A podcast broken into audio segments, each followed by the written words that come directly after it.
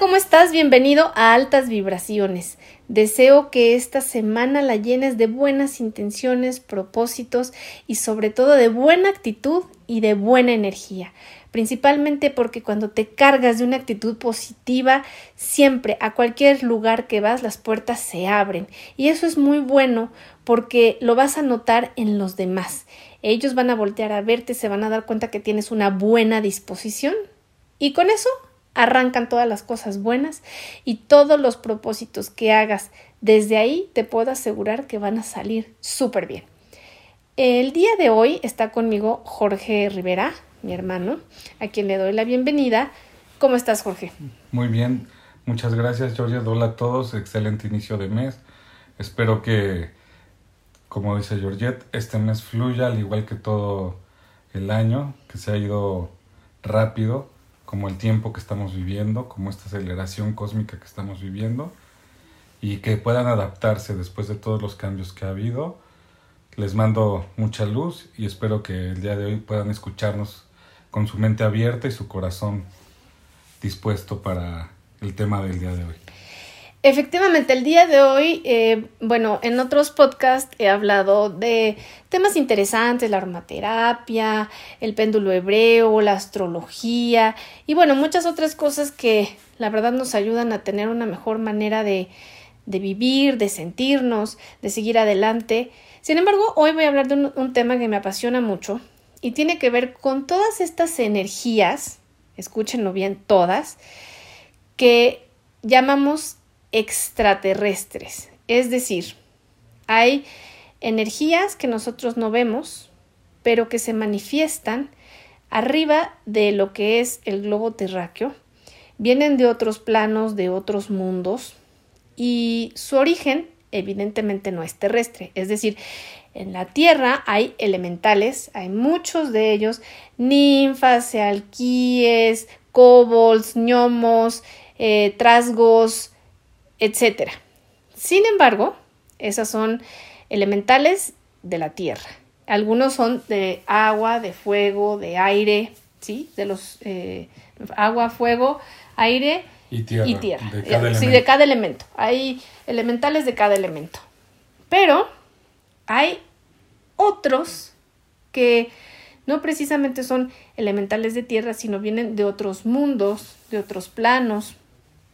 Y son todas esas energías a las que creo que está correcto llamarles alienígenas o extraterrestres porque cualquier energía que no es de la Tierra, o sea, cualquier eh, representación que no sea de la Tierra, pues es foránea y lo que es foráneo es alien, ¿no? Alien. Ah, Entonces, de, empezando por ahí, pues no es que sea un ángel o no, o sea, cualquier cosa que no es de este plano es alien, foreigner, o sea, le dice, este, pues sí, es como un turista que viene a la Tierra, ¿no? Sí, es un, es un extraño, ¿no? Exacto, entonces, eh, la verdad, eh, invité a Jorge porque él, bueno, desde, desde que es niño ha estado muy empapado de toda esta información y me gustaría, Jorge, que empezaras platicándonos eh, cómo son estas manifestaciones que vienen a veces a conectar con las personas en la Tierra en esta tercera dimensión? Pues mira, estábamos, lo estabas este, esbozando, yo creo que la, la parte que podremos hacerla más clara, suavizarlo más para entenderlo, no, no el hecho de quitarle intención, sino de darle esa suavidad de poderlo digerir, es que la mayoría de las personas, a través de los siglos de evolución humana, han tenido contacto con ciertas ideas, pensamientos, con cierto conocimiento que, se ha despertado dentro de ellos y, y se ha manifestado en, en algún punto de la historia y alguien pues plasmó algo muchas veces se cuestiona de dónde vino este conocimiento, de dónde vino esta idea, de dónde vino el, proceso que se generó, así como la duda. Y esto es pues, ¿por qué se construyó, se construyeron las pirámides? ¿Por qué se, por qué se construyeron este eh, la muralla china o la tecnología para hacerla, etcétera, ¿no? Porque es porque están las piedras de monolíticas de Stonehenge en Corea, también hay unas piedras muy parecidas en el, en el valle de, de, Nazca hay otros monolitos, no nada más están las figuras de Nazca, todo eso viene a dar como una no como una, da una conciencia universal en el mundo de algo que lo ve desde arriba, de algo que lo ve como si tuvieras un dron. Como, sí, como en tiempos que ahorita, pues, ¿quién lo iba a ver con un dron, no? Exacto. ¿Quién tiene esa visión? Y esa visión de dónde viene, de los cielos, ¿no? Ahora actualmente pues se habla de avistamientos, de luces, de fenómenos, de cosas que antes no es que fueran grabadas o no, sino que no había esa conexión en el mundo que es ahorita el internet y la, la red y que no puede viajar la información de un lado a otro tan rápido o a veces hasta cuestiones de casos de, de sonido, personas que desaparecían días y regresaban. No, y, y, algo muy interesante, todo este ¿no? proceso que ha vivido la gente a través de todos, de toda la historia de la humanidad. Y esto que te iba a decir que pues nosotros no lo captamos con la vista, no lo captamos con el sonido, con, con, el oído, con nuestros cinco sentidos, pero bueno, a partir de unos 40, 50 años, tal vez más, me puedo equivocar, se descubrió el rayo eh, violeta, el ultrasonido y el, el, este, ¿cómo se llama? Me está faltando uno, ahorita te digo, el, el rayo violeta, el ultrasonido, que han modificado completamente la medicina, sobre todo los rayos X. Me estaban faltando los rayos X, perdón.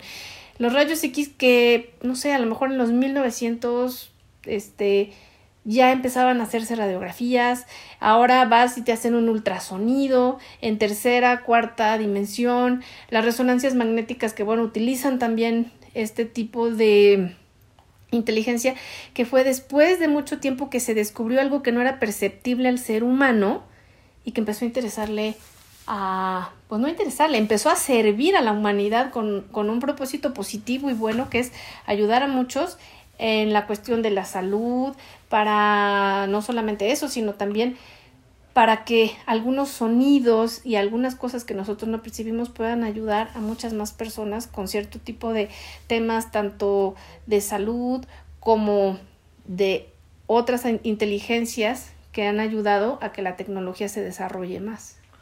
Bueno, tú sabes perfecto que, y lo acabas de decir, son este tipo de brincos o saltos evolutivos que se han dado, yo diría desde los últimos 200 años de la humanidad para acá. Sí, desde ese punto, tal vez más. Pero hay condiciones y situaciones muy específicas en lo que yo te decía. O sea, no solo hay pirámides en Egipto, hay pirámides en todo el mundo. Sí, en México hay muchísimas. Y, y en ese momento no existía el Internet. Claro. Entonces, ¿por qué hay pirámides en todo el mundo? Porque hay este, figuras de piedras, como se llaman, monolíticas tipo obelisco, en muchos lados. De hecho, pues, en Washington sigue habiendo un obelisco. Sí. Cosas de ese tipo. Y que eran construcciones. Y que están marcadas eh, hasta con la geometría sagrada, Y están marcados en puntos de específicos y especiales en la Tierra, donde se cruzan las líneas ley. Y se habla de lugares que había antes. O sea, de, de, la gente que habitaba la Antártida, de la gente que habitaba el Polo Norte, de la gente que habitó en medio del Atlántico, de los que habitaron en medio del Pacífico, de los que estaban en el Océano Índico, y así, de civilizaciones que han ido y venido y que han tenido contacto de todo, de todo este conocimiento. Entonces, de ahí viene que las culturas ancestrales, que son los egipcios, los chinos, los griegos, los romanos, y pues de ahí todas las demás, en su momento, este, babilonios, asirios, caldeos, etcétera, tengan un conocimiento de dónde, de celestial se, podría decir, porque es de la bóveda celeste, no porque sea una cuestión divina en el, contexto religioso. Porque tiene que ver con... Pero que empiezan a mirar hacia afuera y ver las estrellas. Entonces al ver esto y darles nombre, de ahí se genera la conexión con diverso, di- diversas entidades o diversas especies o seres Que habitan en otro, extraterrestres. que habitan o sea, en otro plano. Fuera de la Tierra. Si fueran de Marte serían marcianos, si fueran de Venus serían venusinos. Venusinos. Punto. De, de no son del planeta Tierra, sí. Ajá, Y si están fuera del sistema solar, pues bueno, vienen de otro lugar. exacto. Entonces se les, se les empieza a denominar a todos estos lugares con nombres. Claro, los chinos les ponían sus nombres. O sea, tú puedes decir Orión, pero tal vez parece la constelación del dragón. Claro. Claro que en, en cierto punto es chistoso que, Dra- que Draconi sea para los chinos, para los griegos, para los romanos, para los nórdicos, la misma, ¿no? Exacto. Porque todos sabían quién era, quiénes venían de Draconis, los draconianos. Exacto. O sea, estamos hablando ya de los seres draconianos, que muchos no hablan. ¿Por qué? Porque estamos en un punto en que solo se habla de, de, de algunos, ¿no? Sí, de algunos que los más conocidos, por mencionar, que puede ser que tú que lo estás escuchando los conozcas o hayas oído hablar de ellos, los pleyadianos, eh, los grises, los hombres de negro, los reptilianos o lemurianos, Lemurianos. los arturianos, los draconianos, eh, me está faltando alguno, los... Pues No, los grises ya los dije, los, an- los de Andrómeda, los que les llaman Andró- andrómacos, andrómacos. los, o- y que ahí ya hablaremos de cosas en específico, pero son seres que están, los de Orión, Exacto, la constelación la de Orión. constelación de Orión, que también es muy importante. Y la, la, ahí se me está yendo la del perro, que es este... Ahorita me acuerdo y te la digo. Es que hay dos, una es Canis, la otra es la del Lupus, que es la del lobo, pero también está la, la osa mayor y la osa La menor, osa menor. que están manifestadas. Claro, todos conocen más, la, la que se ve en todas partes en el, en el globo terráqueo es Orión. Sí, la Entonces, constelación los tres reyes magos, las tres hermanas, las tres casitas, los tres guías, lo ven, porque si yo hablara para la gente del polo norte, del cono norte, de la cruz del sur, pues los del polo sur no la ven, Claro, no se ve, por Sí. eso es la cruz del sur, que es lo que te guía hacia el sur, que hacían antes los navegantes. Si tú hablas de la estrella polar, te habla del polo norte, que es la que te guía hacia el norte. Y claro, en ciertas ocasiones se ve Venus, se ve Marte, que son, no son estrellas, sino son planetas, pero que por su brillo y reflejo de la luz se alcanzan a ver. O diríamos, la- la- la- los, los descendientes de Sirio, que son para, Ah, eh, me estaba Sirio, que son para Sirio. los egipcios. Sí, Sirio, el perro, la constelación del del perro. perro, de Y, y bueno, son demasiados los que podríamos enumerar. Entonces hay una gran cantidad de especies. De entidades, De seres, de especies, de... Pues yo diría de, de seres cósmicos, de- porque realmente nosotros denominamos aquí todo como especie, pero todo es terrestre. Solo hay ciertas cosas que se han manifestado, como diría alguien, hasta el chupacabras, pues no sabemos de dónde es, ¿no? ¿Quién lo trajo? ¿Quién lo metió? Claro. Porque es algo fuera de lo común, que así podríamos hablar de otras cosas como, pues, el hombre de las nieves, Sasquatch, etcétera. Sí. Pero es meternos en un plano Terrestre. terrestre y, y saber si, si Con un origen que tal vez no sea no terrestre. sea terrestre o alienígena.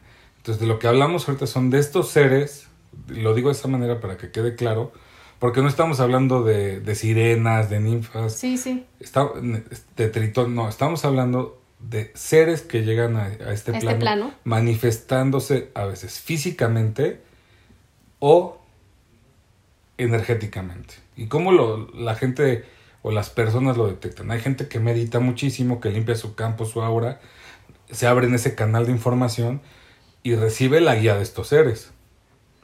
Entonces se, se empieza a hablar de un contactado. Ok, y uno de los que más se escucha, y ahorita lo voy a mencionar, es al comandante Ashtar, Sí, ¿sí? Que el comandante Ashtar, pues es- está... el consejo... Él- eh, sí, él, él está siempre en una nave invisible que no se ve. Y este comandante, bueno, es como un intercesor entre podría decirlo así, a lo mejor está mal dicho, pero todas las razas de arriba, ¿sí? Y él es como, como si fuera el, el depositario de hacer que exista un bien común arriba, ¿no? Mira, yo, yo lo, lo explicaría rapidísimo así. Hay, un, hay una serie de alguien que fue un contactado primordial para todos nosotros, o sea, para todos los, los, seres humanos que tal vez no lo creemos, pero este señor fue un contactado y él crea la serie de, de Star Trek. Entonces, la serie de Star Trek te habla de lo que es este, pues la, el consejo de, de, de entidad o de seres este, inteligentes o de razas cósmicas que forman que, pues toda la, el consejo, la, no le llama como del comandante Ashtar, no le llaman el consejo cósmico, pero sí es la, la forma en cómo está conformado todo el plano de Star Trek y todo lo que hace la federación. Exacto, la federación. De planetas unidos. Entonces la federación, si tú ves todo ese proceso, es hablar de todos estos seres. Si ves todos los seres que manifiestan, todas las, toda la, la variedad y toda la... todo el espectro tan amplio de, de, de seres, de entidades, de personas, materiales, inmateriales, todo lo que manifiestan, es porque este señor que crea la serie es un contactado y nos va diciendo de esta, de esta fase, preparándonos para lo que se viene.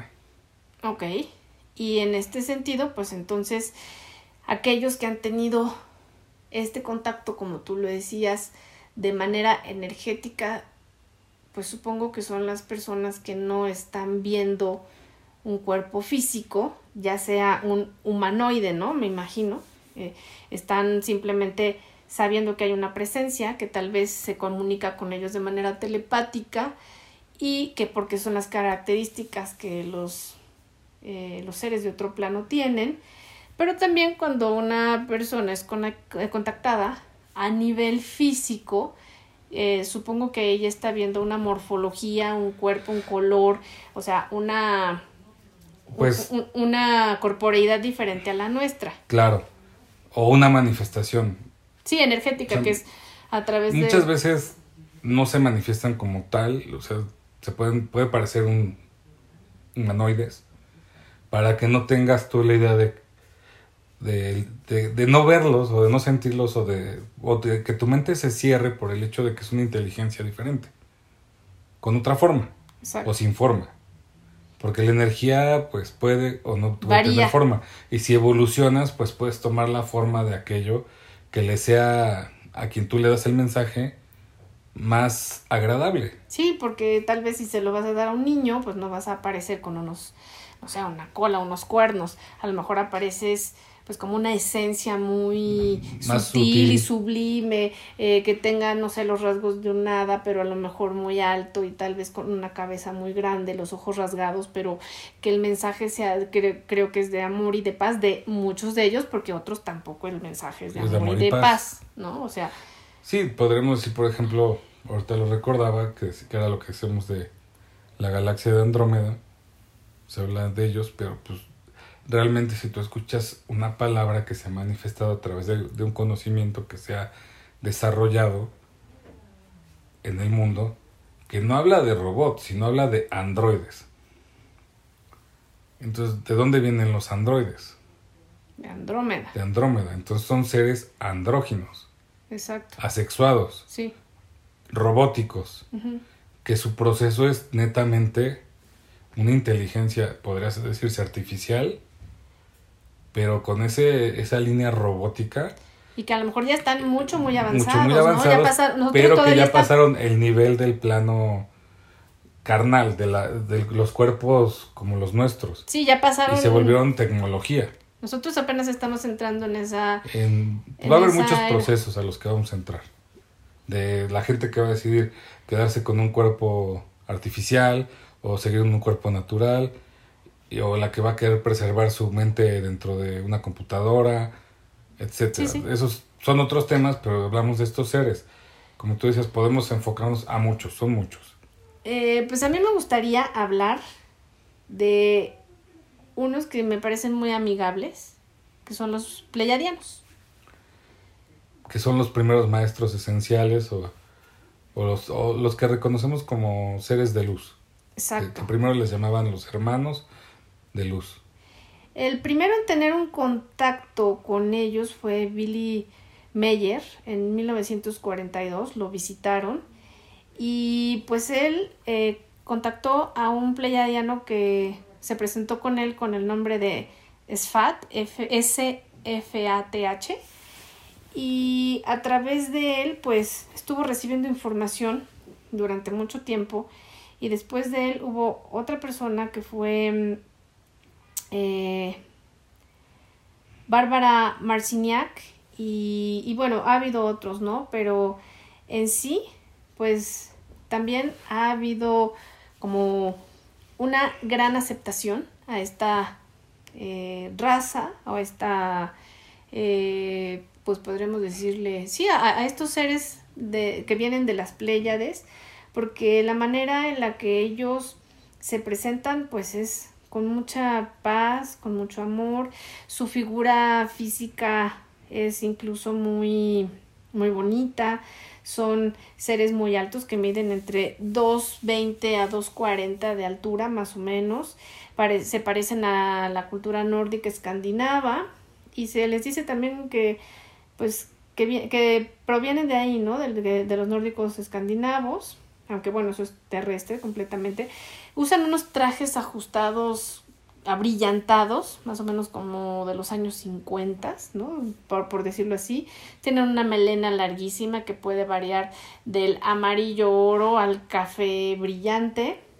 Y tienen ojos azules, también los tienen rosas, verdes, amarillos y ojos rasgados, muy rasgados. El 70% de los que se presentan son de se, se, ven un poco andróginos, pero son muchos de raza, digo, perdón, de, eh, de género femenino y el otro 30% masculino. Y se dice que vienen de una quinta dimensión, pero que a nivel emocional tienen muchas, eh, mucho parecido con el hombre, porque son, eh, su nivel de conciencia está basado en, en el amor y en la compasión, y son seres altamente evolucionados, hasta donde yo estoy enterada. Bueno, esa parte, por ejemplo, es la manifestación que, que se da en, en la historia moderna. Uh -huh. ¿Por qué? Porque de los pleyadianos se habla pues desde los griegos, los egipcios, o sea, las culturas antiguas ya tienen conocimiento de las Pléyades ya hablaban de las Pléyades por... y se guiaban por las Pléyades. De hecho, pues lo que son las Pléyades se encuentra dentro de la constelación de Tauro. Y por lo que se dice, pues son más de, de 500 a 1000 estrellas. Que no sabemos cuántos sistemas planetarios puedan tener. Entonces, ellos provienen de ese lugar, que es el lugar más cercano. Son es el cúmulo de estrellas más cercano a la Tierra. Entonces, yo, yo creo que han tenido una interacción continua durante todo Con nuestro proceso evolutivo. evolutivo. Porque si hay, hay muchos, por ejemplo, una descripción que se da aquí en real, que se da aquí real, en lo que es este, no Mesoamérica, pero sí México, es Quetzalcoatl el hombre barbado, de pelo rubio, que llega y les da cultura y les da conocimiento a todos los... Sí, a todos los que en los, ese momento... La, las, a las tribus de Aztlán, uh -huh. ¿no? A, a, las siete tribus que venían de Aztlán, ¿sí? Que llegan. Les da el conocimiento a, a las tribus y todos hablan de que Quetzalcoatl era muy diferente a ellos. Sí, que era completamente de, distinto. De tez ¿no? blanca. Sí, Por sí. eso cuando llega el europeo a estas zonas, lo reciben, lo reciben bien, en, en, y los sobre todo en Tlaxcala. Los confunden, los confunden con, No, pues desde las costas Sí, de sí, sí, Veracruz. de Veracruz. ¿no? Sí, sí, pero... O sea, to- toda la- los olmecas y los chichimecas, todos ellos. ¿Por qué? Porque tenían todos ellos ya la idea de Quetzalcóatl, al igual que los mayas. Y está representado de otra manera. Como en Tula puedes ver la cuestión de los atlantes, pero tiene más que... Les llamamos atlantes porque así al final decidieron que era Atlantes. Atlantes. Pero nadie dice por qué. Y al final, si te das cuenta, sus rasgos no son rasgos pues de una, de una persona que es nativa de, Mex- de México. Entonces, de eso se trata. Y de que las pirámides están orientadas a, a las Pléyades. Como las pirámides de Egipto, como los templos sagrados en Tailandia, o, sea, Pyongyang, todo- todos esos lugares. Ya había un conocimiento ya había un acercamiento. Pero estas personas en época moderna pueden escribirlo, no, todavía no había un internet, lo pueden escribir y se genera que una conexión más directa de, de la parte nueva que están manifestando los pleyadianos. Pero mucho de lo que pasó desde la Atlántida se habla del contacto pleyadiano. y que debe haber sido justamente para la ayuda a todos, bueno, a todos estos pueblos, principalmente para su evolución. Claro, al La- final de cuentas ellos prestaban el conocimiento, lo, lo daban, pero el ser humano le ha dado un uso Diferente. diferente y a su modo, a su entendimiento, y también se ha revelado ante esos seres, porque a veces hablamos de dioses, de deidades, pero muchos de ellos son seres extraterrestres. Sí, que no comprendemos en esencia porque tal vez pues nosotros somos muy, eh, pues sí, no es que seamos, sino tenemos mucho la tendencia a querer ver todo, a, a- a centralizarlo en una figura. O sea, si ves una piedra, pues ya tienes una base, pero cuando no lo ves, entonces es posible que le pongas 20 rostros, 20 cuerpos y que te imagines algo que no Sí. es, ¿no? Yo, yo apoyaría esta parte que me estás diciendo de esta manera. Hace, hace poco en una plática, que al final, como decimos, una discusión es para disolver, disuadir, romper ideas y hacer ese cambio. Alguien me decía, es que son diferentes criterios, y le decía, son formas de pensar. O sea, realmente solo existen dos tipos de criterio. El correcto Y el que y, no lo y es. el incorrecto. No es que esté mal, no, es incorrecto. ¿Por qué? Porque un criterio se norma a través de las experiencias y del conocimiento. Entonces, ese criterio va a, ser, va a formar una norma. Claro. Pero si tienes 20 criterios, entonces no, no, estás, ser- no estás operando de esa manera. Entonces, ¿qué pasa con el ser humano?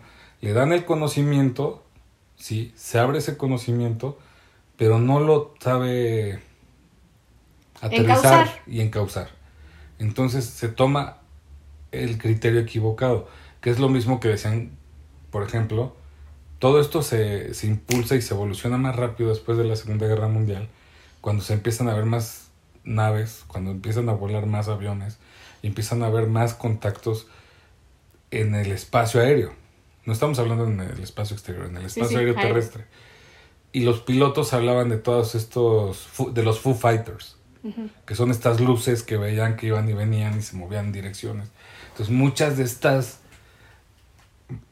Manifestaciones. pues naves Sí, que ven son pleiadianas porque se da el conocimiento atómico. Y lo que no querían es que se destruyera el mundo con esta guerra. Entonces se dice que por eso hubo un contacto con ambos bandos para decirles que no era la forma de resolver La situación. la situación, aunque al final de cuentas se usó. Y ese fue el criterio equivocado. Exacto. Y ellos vinieron a hacer una A- intervención a- a amistosa. ayudar. ¿Por qué? Porque lo volvemos, ¿no? El Consejo Intergaláctico, la Federación, no puede intervenir como tal, pero sí puede evitar ciertas circunstancias. Porque ellos nunca van a estar a favor. El, el consejo, no me refiero a otros. Pues en- eh, o sea, no me refiero a otros eh, aliens o a otros extraterrestres, porque hay unos que sí eh, están a favor del conflicto. Claro. Eh, pero están la- los que están fuera del Exacto, consejo porque, pero- porque están en, en el, en el criterio de conquistar, Exacto. de expandirse. Siguen siendo un imperio. Exacto. Y la federación. Y, y lo, Lo que único hace- que rige es su pensamiento, su idea. Exacto. Es el criterio de ellos. Volvemos a eso. No tiene, eh, cuando evoluciona el- la, la mente, cuando evoluciona el pensamiento, todo el mundo dice, vamos a llegar a un nivel de paz, de armonía. Pero también está la otra mente evoluciona que dice, yo voy a lograr. Creo que el ejemplo más padre de esto es Star Wars. Porque los que evolucionan de una manera sana para darle libre albedrío a las personas dicen, si los, les podemos dar libre albedrío con la conciencia clara y con la energía y con la fuerza, pues son- es la república. Y de repente llega el emperador, ¿no? Que es la, el lado oscuro, pero que también quiere esa armonía, paz, a través de la opresión. Porque dice, sigue habiendo conciencias o inteligencias de muy bajo nivel en el universo que no se comportan y solamente a través de la fuerza y la opresión se van a comportar. Esa es la pelea que está ahorita en el cosmos. Es una pelea que ha sido eterna en ese bando y hay energías, como lo decíamos. Están los pleiadianos y los pleiadianos han venido A ayudar. a ayudar. Como conciliadores. Embajadores de la conciliación. Y de la conciencia, diré yo. Porque lo que más te enseñan es a ver tu ser, tu energía, tu espíritu, abrirte. Ellos se contactan más en un plano etéreo. Y aquí, por ejemplo, energía. que te decía que a ellos eh, se les considera que vienen de la quinta dimensión. Si ya de por sí es un poco complicado entender esta dimensión, la quinta dimensión estaríamos hablando de qué? Pues, mira, yo- yo, yo te puedo decir que los, los primeros Los primeros pleyadianos. pleiadianos están en esta dimensión. O sea, hablar de dimensiones es hablar de oportunidades, diría yo.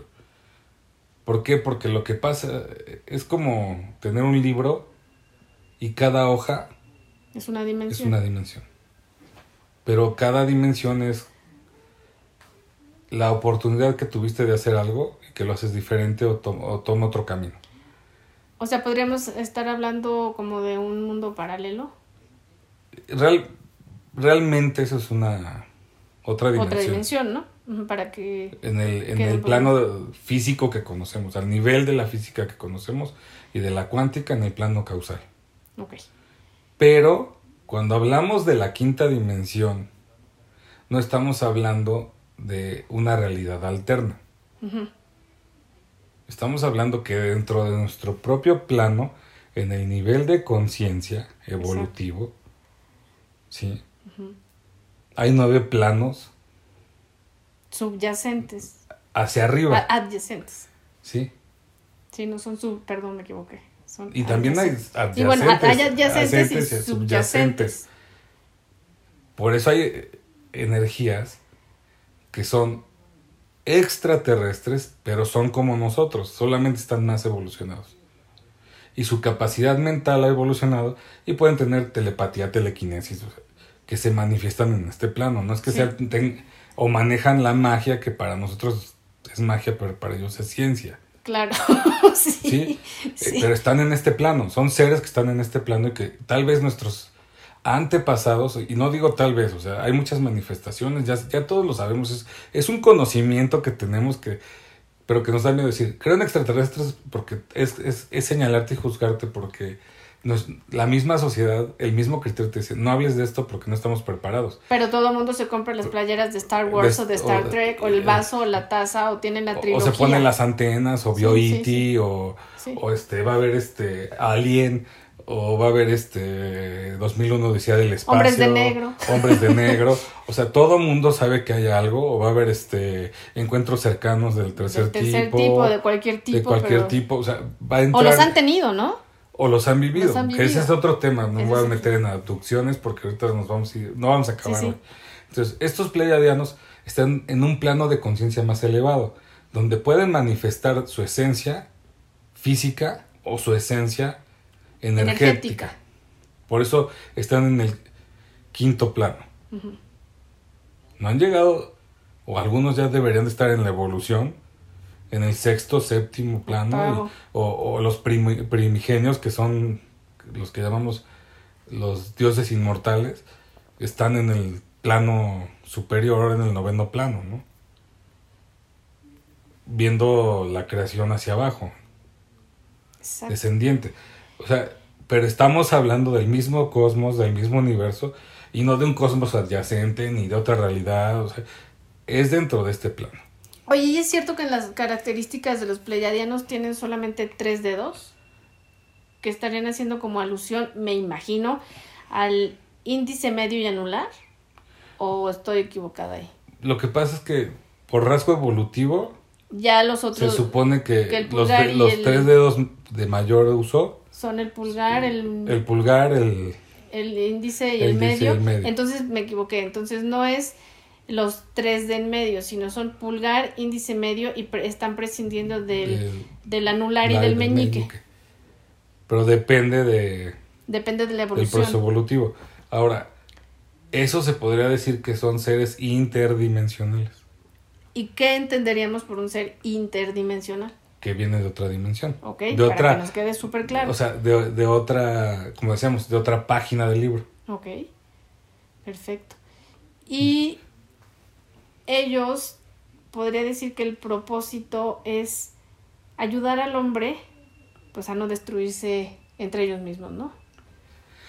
Lo que, lo que hacen es dar conocimiento de cómo puedes evolucionar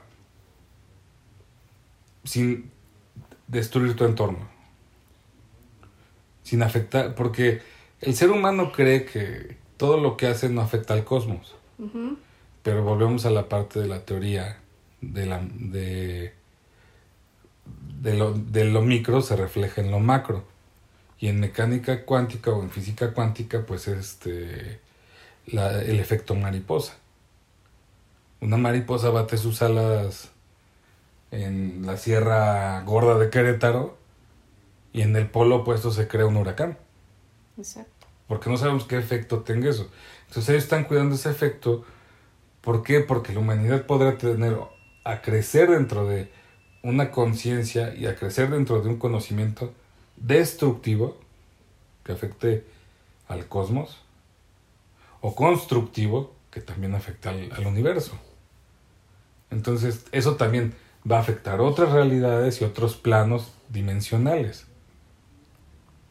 Pero los planos ascendentes están desde arriba viendo todo, todas estas, pues sí oportunidades, pero todas estas Realidades. realidades y, y diría yo, es como decir, a ver, puedo elegir 20 sabores, Pero solo puedo pero, uno. pero si elijo uno, ¿qué va a pasar? Si, si elijo limón, si elijo, na- si, o sea, Chocolate. hay 20 fresa. sabores, pero el sabor que elijas Va, va a a condicionar. y va a condicionar. Entonces, es el nivel de elección. Todas estas elecciones que te da la vida cambian las realidades. Entonces, el, el- de los seres que, que más generan esto por su humanidad y su falta de conciencia son los seres humanos. Y es donde se, se hace una interacción muy grande de muchas entidades. O sea, de- de, Que no vemos. esenciales terrestres. Entonces, la gente dice, hay contacto, hay esto, se per- perdió esto, que pasó esto. O sea, y lo estoy hablando tal vez así muy pero, mal o bien, pero hay gente que dice, es que me dieron el mensaje de tales seres, es que yo contacté a los seres este de Eh. Próxima Centauri y me dijeron esto, pero no sabemos cuál es en el rompecabezas Sí, cada uno. el arreglo que se está dando cósmicamente y la gente cómo interpreta esto. Sí, porque va, va a variar de tu realidad. Dependiendo, eh, que, que lo decían en algún momento, la verdad es solo una, y es que el cielo es azul. Sin embargo, la realidad es distinta porque en este momento, pues a esta hora, eh, pues el cielo es, Sí, o sea, sí es, hay- de, es de día, ¿no? Sin embargo, El acto concreto es que la verdad es única. exacto. O sea, la creación es única. Y la realidad cambia y dependiendo realidad del lugar en el que estás de- o la posición en la que te encuentras. Desde tu perspectiva. Sí. O sea, el que Pero esté en España pero- ahorita, pues es de noche. Sí, pero, pero es la, la verdad es única. una. Pero su realidad puede ser que él diga, no es de noche. Claro, es medio tarde. No, o sea, ni siquiera es medio tarde. Simplemente diga, no estoy aquí. O sea, estamos hablando de que la realidad se ve afectada por el pensamiento y tu nivel de conciencia.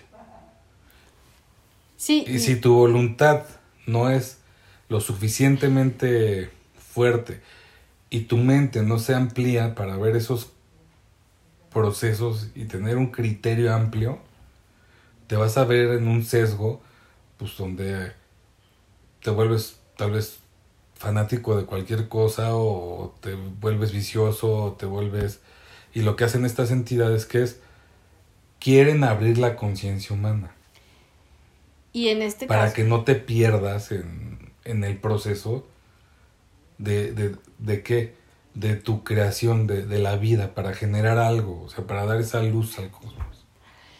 Y, y bueno, yo creo que en este sentido, pues tienes toda la razón, porque hablando en este caso no solamente de los pleiadianos, sino de todas estas cuestiones que en la Tierra suceden por estos contactos que hemos tenido durante tantos millones de años con estas energías que de un plano superior se presentan en la vida, pues creo que es para que cada uno, si es que ya fue contactado o no, de manera energética o de manera física, pues se sienta muy eh, privilegiado, porque no siempre le pueden pasar este tipo de cosas a todas las personas en el sentido de que, que haya quienes les han pasado y no lo creen todavía.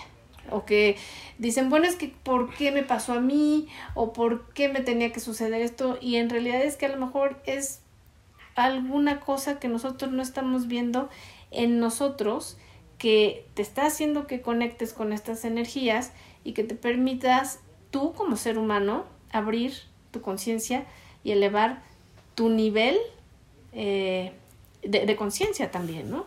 Entonces, yo creo que es muy bueno que desde hace tantos años, millones de años, hayamos sido contactados y que hay inteligencias que han sido generosas para poder brindarnos de su evolución, de todo lo que ellos han eh, hecho a lo largo de su desarrollo y que, pues sí, como todo esto que comentabas de las pirámides que también tienen casi en todo el mundo, bueno, donde las hay, pues evidentemente es eh, un rastro de inteligencia extraterrestre, ¿no? Claro, o sea, son tal vez para nosotros vestigios o monumentos de, de nuestras culturas, antiguas. Pero bueno, yo te lo diría, desde niño me ha llamado mucho la atención. Y a veces los criterios, sin burlarme de nadie, sino al crecer, y después de estudiar ingeniería y hacer sumas, restas, divisiones, operaciones y decir cómo levantaron esa piedra allá arriba y, y con qué tecnología y por qué subieron esas piedras este en Perú, ahí en Machu Picchu, esa altura y cómo le hicieron. Que además eran observatorios y, estaban custodiados por las mujeres. Y que también están este, eran eh, sagrados, no, no cualquiera podía subir a los observatorios. Y que también están este orientados hacia las Pléyades. Y hay otros, ¿no? Stonehenge está orientado hacia las eh, Pléyades. Pues casi todos. Casi, o sea, casi todas estas estructuras, su orientación en algún punto fue hacia las Pléyades. O sea, los pleyadianos fueron aquellos que llegaron a, a dar esta, este mensaje. Este mensaje. Ya después se habla de otras culturas que vinieron después. No me quiero meter aquí en, en, en cuestiones de polémica, Ajá. porque yo podría decirles que hay ciertos libros que lo explican muy bien, pero ya sería meternos en cuestiones de lo que la gente cree o piensa, no, no, no de lo que son estos seres. Ajá. ¿Sí?